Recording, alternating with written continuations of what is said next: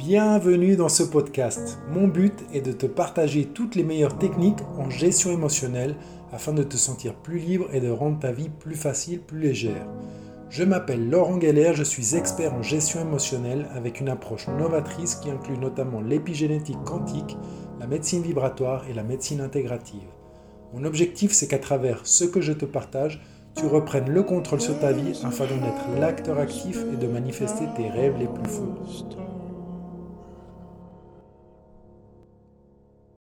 Salut à toi et bienvenue dans ce nouvel épisode qui est fait pour toi.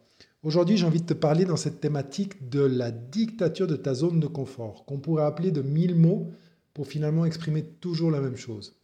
Alors cette zone de confort que j'appelle moi la zone de non-croissance, la zone où on est bien ou pas bien finalement, car comme on le sait très bien, une des fonctions principales de notre cerveau, c'est de nous amener le plus loin dans notre vie quitte à nous priver de quelques expériences au détriment de risques ou de toute activité ou aventure qui pourrait nous mettre en péril. Alors pourquoi il est si difficile de sortir de cette zone de confort? Ou du moins pourquoi pour certaines personnes c'est difficile et pour d'autres pas? Alors je ne sais pas si vous connaissez le fameux docteur Bruce Lipton, qui est un biologiste spécialisé sur tout ce qui touche l'épigénétique. Il a écrit un merveilleux livre qui s'appelle La biologie des croyances, où il nous partage ses recherches sur les maladies héréditaires et les comportements humains notamment. Alors dans ce livre, il explique les mécanismes qui font qu'il est difficile de sortir de notre zone de confort. Nos cellules contiennent tous les programmes hérités et installés qui régissent notre vie. Et donc pour ce faire, et pour euh, résumer euh, sans rentrer trop dans les détails, euh, tout ce qui va à l'encontre de ces programmes, qui sont contrôlés par le mental et exécutés par les cellules, le corps le perçoit comme une menace.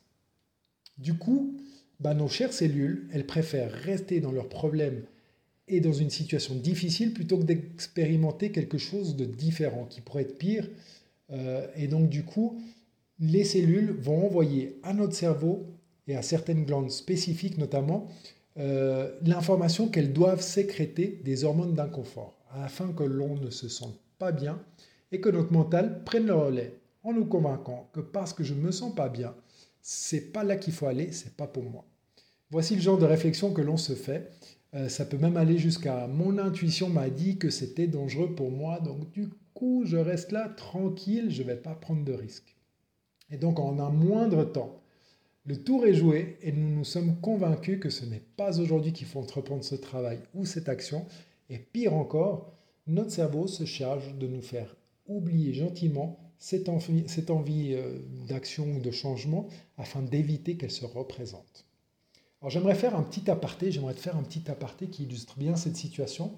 J'ai envie de te parler d'une expérience que j'ai vécue euh, à travers ce qu'on appelle la respiration euh, holotropique qui a été développée par le docteur Stanislav Grof qui nous met dans un état d'altération de conscience. Et donc en fait, en quelque sorte, ça consiste à, faire euh, un type de respiration qui nous met en, une sorte d'hyperventilation. Alors je, recommande cette, cette, respiration de la faire accompagner par un professionnel euh, dans l'accompagnement, que ce soit un psychologue ou quelqu'un qui a suivi cette méthode.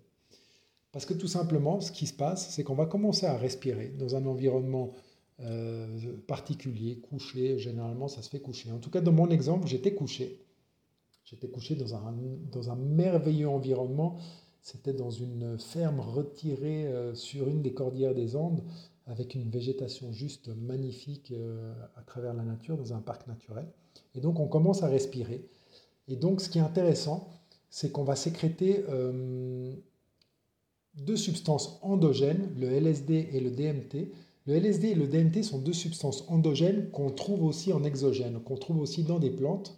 Euh, ou dans des sécrétions chez certains animaux, notamment le DMT qu'on trouve sur le bouffeau. C'est une grenouille qui sécrète à travers ses glandes ces substances qui sont dans ce cas-là exogènes. Je n'ai pas essayé le LSD exogène, donc je ne sais pas comment ça fonctionne. Par contre, euh, par rapport aux plantes, j'ai eu l'occasion de, m'asseoir avec des communautés indigènes et d'expérimenter euh, des plantes qui contenaient du DMT et de voir quels sont les effets sur notre cerveau d'étudier en quelque sorte les mécanismes du cerveau. Pour revenir à cette respiration allotropique qui finalement sécrète ces deux composantes de manière endogène, donc ça veut dire que c'est notre cerveau qui les sécrète, j'ai pu voir quels étaient les mécanismes. Et ce qui est très intéressant, c'est que les trois premières minutes de cette respiration, le corps se rend compte que l'on est en train de mettre les pieds dans une expérience qu'il ne souhaite pas vivre. Parce que tout simplement, on va se connecter à un état de conscience altéré, à un état de conscience amplifié, et on va commencer à explorer notre partie subconsciente. Comme le disait euh, le psychiatre Carl Jung, d'ailleurs, euh, le docteur Stanislav Gurov a travaillé avec des psychiatres, euh, des psychiatres suisses aussi, sur cette thématique-là. sans rentrer dans les détails, sauf erreur, il a travaillé avec le docteur Hoffman, entre autres, sur cette respiration et la sécrétion des LSD. Donc, notre cerveau s'apprête à sécréter en excès du LSD et du DMT notre corps ne souhaite pas partir dans cette expérience. Et donc du coup, ce qui est très intéressant, c'est que notre corps va se tuméfier d'une manière impressionnante. Ça va être un peu douloureux, pas très agréable, les deux, trois premières minutes. Et si on persiste et on continue, euh, on passe cette barrière des deux, trois minutes, euh, on accède à cet état de conscience altéré et du coup le corps relâche complètement. Il sait qu'on est parti dans l'expérience et il n'a plus le contrôle, donc il abandonne, on n'a plus mal, on n'a plus les tuméfactions, ça disparaît d'une seconde à l'autre. Et c'est juste impressionnant de voir que notre corps ne souhaite pas qu'on vive ce genre d'expérience parce qu'il a peur qu'on découvre quelque chose qui pourrait être très violent. Euh, c'est des belles expériences, des expériences très intéressantes d'introspection qui nous permettent d'aller guérir et soigner des événements du passé ou des événements qui euh, nous maintiennent connectés au passé, en tout cas. Euh, ce n'est pas le but de ce podcast et de cet épisode, mais c'est juste pour vous expliquer que le corps développe des stratégies juste incroyables pour vous maintenir et pour éviter que vous fassiez des expériences qui sortent de votre zone de confort. Et donc, expérience très intéressante qui met en lumière ce que nous partage le docteur Bruce Lipton dans son livre La biologie des, croyances. Il nous montre aussi à quel point notre corps est puissant et à quel point il détient toutes les clés vers les dimensions qui nous constituent, vers toutes les dimensions qui nous constituent. Donc pour revenir à notre zone de confort ou notre zone de non-croissance, comme je l'ai dit auparavant, on peut dire que son gardien, c'est notre ego, qui exerce une, dictature sur celle-ci car il veut garder le contrôle. Et finalement, en ayant le contrôle, il sait euh, où on va, il est tranquille, il sait quand on met les pieds dans quelque chose qu'il ne veut pas expérimenter, et donc euh, il aime bien garder le contrôle parce qu'il veut savoir où on va. Et donc, euh, en parlant de cet ego, il y a, il y a certains courants, et j'aimerais aussi faire autre, une autre petite digression peut-être, il y a certains courants qui nous disent qu'il faut se débarrasser de l'ego. Alors quand j'entends ça, ça me fait un peu bondir sur les toits. Chacun a le droit de penser ce qu'il veut, c'est OK. Mais euh, moi, je ne suis pas OK avec cette notion de dire qu'il faut se débarrasser de l'ego. Parce que pour moi, tout est divin, tout est création divine. Et du coup, il n'y a aucune erreur. Euh, et il n'y a eu aucune erreur lors de la création. Cet ego a été créé. Et donc, s'il a été créé, c'est pour quelque chose. Et pour ma part, je pense que c'est pour nous donner l'illusion qu'on n'a pas le choix. Qu'il faut, qu'il y a, qu'il y a qu'à, que je dois, etc. Tous ces termes et tous ces mots qui nous ôte finalement le pouvoir face aux situations externes de la vie. Alors du coup, de mon côté, eh ben, je vois et je considère l'ego comme un maître, comme mon maître absolu qui me pousse à grandir, à me dépasser, à me transformer.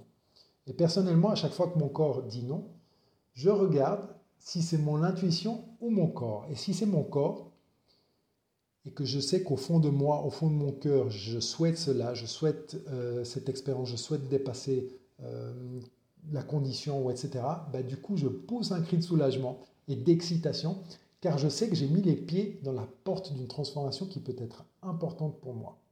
Je remercie, je célèbre et je fonce.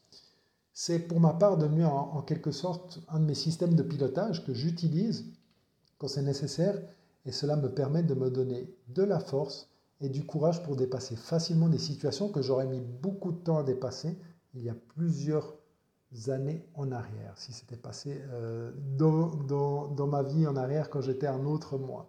Et donc, ce podcast et, et ce message, c'est finalement pour te rappeler juste une chose.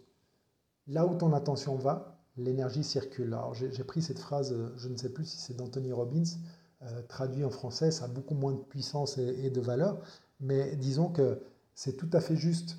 Euh, si euh, je mets mon attention, et, je te demande peut-être de faire l'exercice, de vouloir manifester des coccinelles jaunes, donc la voiture, et de dire j'ai envie de voir ces trois prochains jours des coccinelles, allez, on va dire juste des coccinelles, tu verras que tu vas avoir des coccinelles, tout simplement parce que tu as mis ton intention sur euh, cette manifestation-là. Donc ton énergie va être focus sur voir des coccinelles. Et donc finalement, si tu considères que ton ego est ton ennemi, eh ben, il va se comporter en tant que tel. Si tu considères qu'il te met dans une dictature invivable, ta vie sera probablement invivable. Au contraire, si tu le vois comme un maître te poussant à sortir de ta zone de confort, ta relation avec lui va être différente. Tu vas pouvoir réussir à mieux t'observer et à savoir dans quel moment tu te trouves dans tes zones d'opportunité.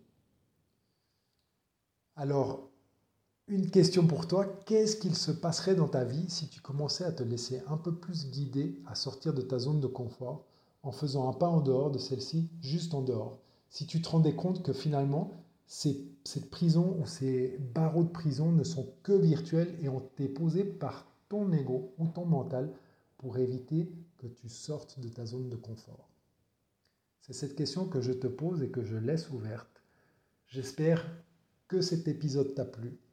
Si tu souhaites en savoir plus, abonne-toi à ce podcast euh, afin d'avoir tous les derniers épisodes à jour et suis-moi sur Instagram sur le compte Laurent Geller pour avoir tous les contenus à jour. Je te dis à tout bientôt. Ciao ciao